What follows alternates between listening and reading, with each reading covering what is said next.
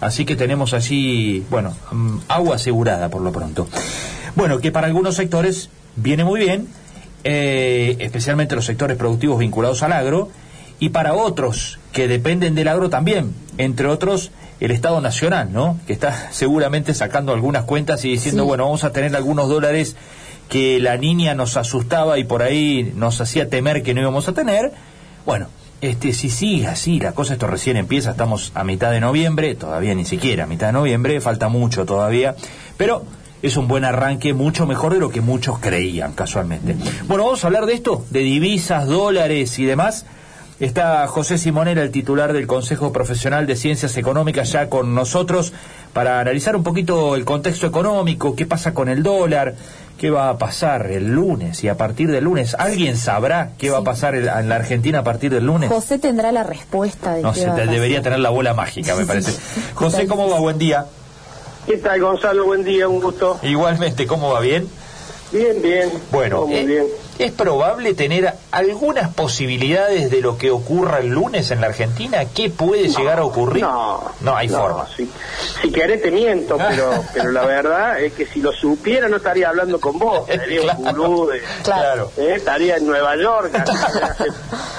Bueno, nos podría seguir atendiendo si se fuera allá, ¿no? No, por supuesto, por supuesto. Porque el derecho que uno tuviera la suerte de hacer plata no quiere decir que se olvide de los amigos.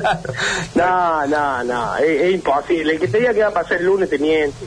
Obviamente que sí puede ser probable que, dependiendo de los resultados, pero no sabemos. Primero te deberías hablar con un politólogo que nos jure que va a ser el gobierno. Claro. Frente a los escenarios, porque dependiendo del resultado y de la posición que tome el gobierno, será el impacto en la expectativa y en la economía. Lo que hay que entender, Gonzalo, es que lo que tenemos hoy es una altísima incertidumbre por cuestiones políticas más que económicas, por cuestiones esa esa incertidumbre genera distorsión, preocupación, angustia en la gente laburante que no sabe qué va a pasar eh, con su salario respecto de los precios, pero sabe que la, inflación va a seguir y va a seguir alta, en los ahorristas que no sabe cómo hacer para proteger sus ahorros, pero sabe que la inflación va a seguir alta, digamos, y, y, si lo ponen un plazo fijo se lo va a erosionar la inflación, se lo va a comer la inflación, porque la tasa de plazo fijo está por debajo de la inflación, salvo que hagan préstamos de plazo fijo UVA, y, y lo mismo con los inversores. Claro aquel que tiene una idea, que tiene un, una aspiración de generar una inversión para generar trabajo, para generar producción, tampoco sabe qué va a hacer el gobierno y por ende esa incertidumbre hace que retarde la decisión. Y en algunos casos, los peores para nosotros, deciden hacer esa inversión, pero en algún país limítrofe, con reglas más claras, con un futuro más previsible. ¿eh? O sea, la verdad que la incertidumbre política trastoca todo el escenario y, genera incertidumbre. Y frente a la incertidumbre, como ya lo hemos hablado alguna vez contigo, Gonzalo, y ahí con tu, con tu audiencia, los argentinos se resguardan en el dólar. Lo único que frente a la incertidumbre ha permitido tranquilizar a la gente es el dólar. Por eso es que el dólar está muy demandado, muy poco ofrecido.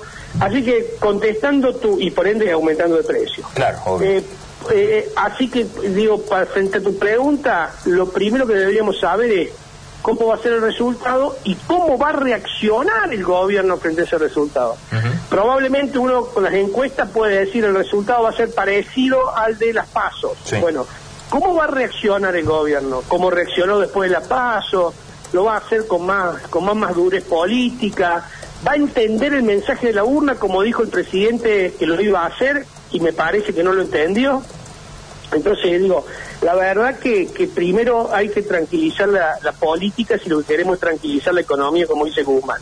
La política está muy, muy, muy convulsionada, con muchos problemas, no solamente por la grieta, sino dentro de cada uno de los espacios, y esto, digamos, brinda a intranquilidad sobre qué puede pasar el, el, el 15 o el 20 del mes que viene. Bien.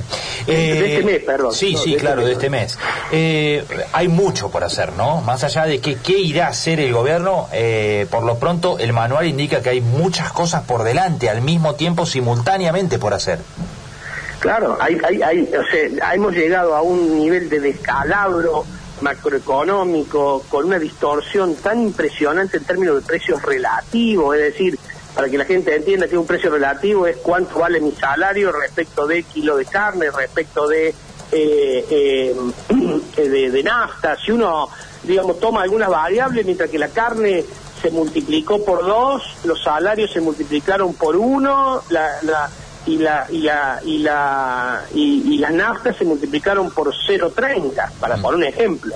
Eso genera una distorsión que haga que las naftas están tremendamente baratas no porque estén, no porque no uno lo pueda pagar pero digo en términos relativos se ha retrasado el precio como consecuencia del congelamiento y esto genera una nueva incertidumbre para adelante. Es decir en algún momento las naftas van a volver a aumentar y mm. seguramente pase después de las elecciones. ¿por qué? Bueno, porque aumentó la nafta en el, petróleo en el mundo y acá aumentó el dólar. Y nosotros tenemos precio de mayo. Entonces, digo, la verdad que, bueno, esta distorsión que hay de precio relativo genera una, una, una tensión en la economía y una, y una dificultad para poder ver cómo se va a, volver a los equilibrios de, de mediano plazo, digamos. Para eso por eso algunos dicen, ni acaba de venir un Rodrigazo. No creo que haya espacio político para que un ministro venga y genere una devaluación tremenda como fue la del Rodrigazo, que, que, que, equilibre todos los precios relativos, que las tarifas aumenten como debieran aumentar para acomodarse. Seguramente el gobierno tratará de irlo haciendo digamos, eh, eh, con, con, una intensidad menor, pero va a tener que acomodar algunos precios relativos porque de lo contrario los subsidios de tarifas van a hacer que eh, digamos, el gobierno tenga un gasto público infinanciable. ¿no? Claro. José, bueno, ¿y cómo está viendo el plan de control de precios también, según lo que nos indican los especialistas, algo de corto plazo, ¿no? Que primero empezó con esta gran canasta de artículos que van desde alimentos hasta limpieza y ahora los medicamentos.